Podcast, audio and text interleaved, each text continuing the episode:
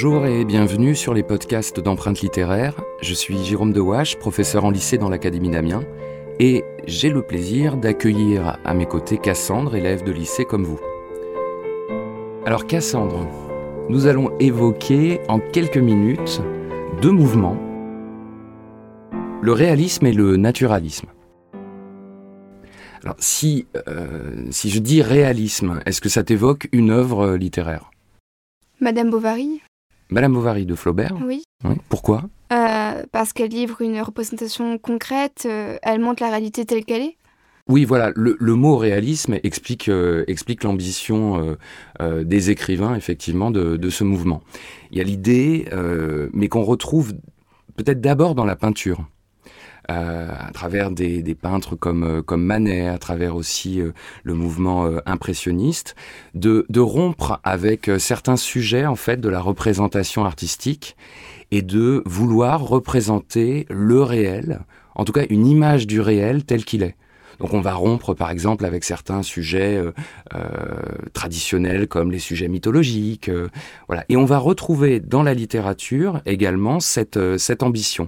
Alors c'est très lié effectivement aussi à toute une, euh, évolution euh, scientifique, à un certain nombre de découvertes au 19e siècle, euh, au positivisme, à, ces recherches menées, à, ces théories sur l'évolution des espèces, à, tous ces progrès finalement technologiques, scientifiques, qui amènent aussi à vouloir donner à travers l'art une image en fait de la réalité.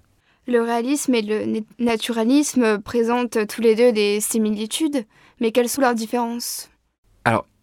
Le réalisme précède le naturalisme. Le réalisme, c'est euh, à travers des auteurs comme, euh, comme Balzac euh, et euh, sa comédie humaine, Mhm. à travers ses romans, c'est l'idée de s'intéresser aux, aux, aux mécanismes sociaux, à la société et comment elle conditionne aussi les êtres humains.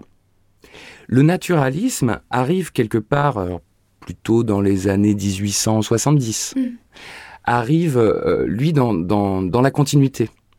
Alors, il s'incarne à travers, euh, à travers euh, Zola, et c'est c'est presque plus, c'est aller plus en avant encore euh, dans, dans la recherche. Je prends un exemple concret quand Zola écrit Germinal et s'intéresse aux mines, euh, aux mineurs. Il va partir avec ses petits carnets, prendre des notes, euh, étudier scrupuleusement en fait euh, les lieux, les situations, les êtres, Mhm. pour pouvoir ensuite écrire.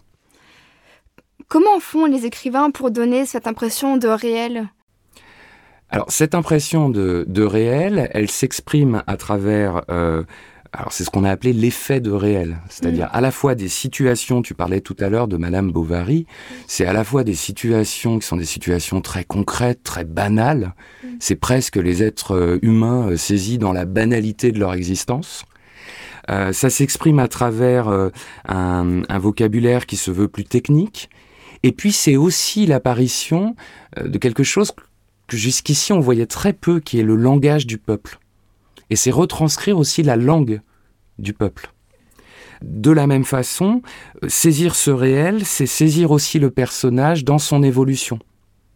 Euh, le, personnage, par exemple, de, Frédéric Moreau dans l'éducation sentimentale de, Flaubert est un personnage qu'on va saisir dans, sa jeunesse et dans toute une histoire qui est en train de se passer et qu'on va voir justement euh, évoluer. Donc le roman d'apprentissage est vraiment euh, aussi euh, une des formes euh, que prennent le réalisme et le naturalisme.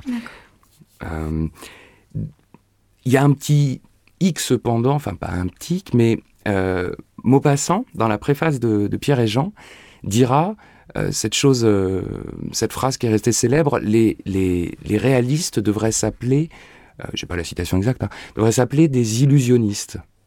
Parce que finalement, euh, ce que rend l'écrivain, c'est une, euh, ce que je disais depuis tout à l'heure, c'est une image du réel.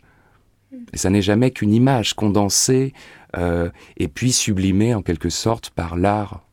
Donc, euh, si je dois retenir quelques mots du réalisme et du naturalisme après ce que vous avez dit, ça serait tout d'abord les révolutions artistiques, mais aussi l'influence de la science, le réalisme, donc le reflet de la société, puis le naturalisme, l'héritier du réalisme au final, les récits euh, sous forme de fresques, l'effet de réel et enfin euh, l'impossible objectivité. Moi, je pense que tu as, retenu l'essentiel. Mais à très vite pour le prochain podcast d'empreintes littéraires.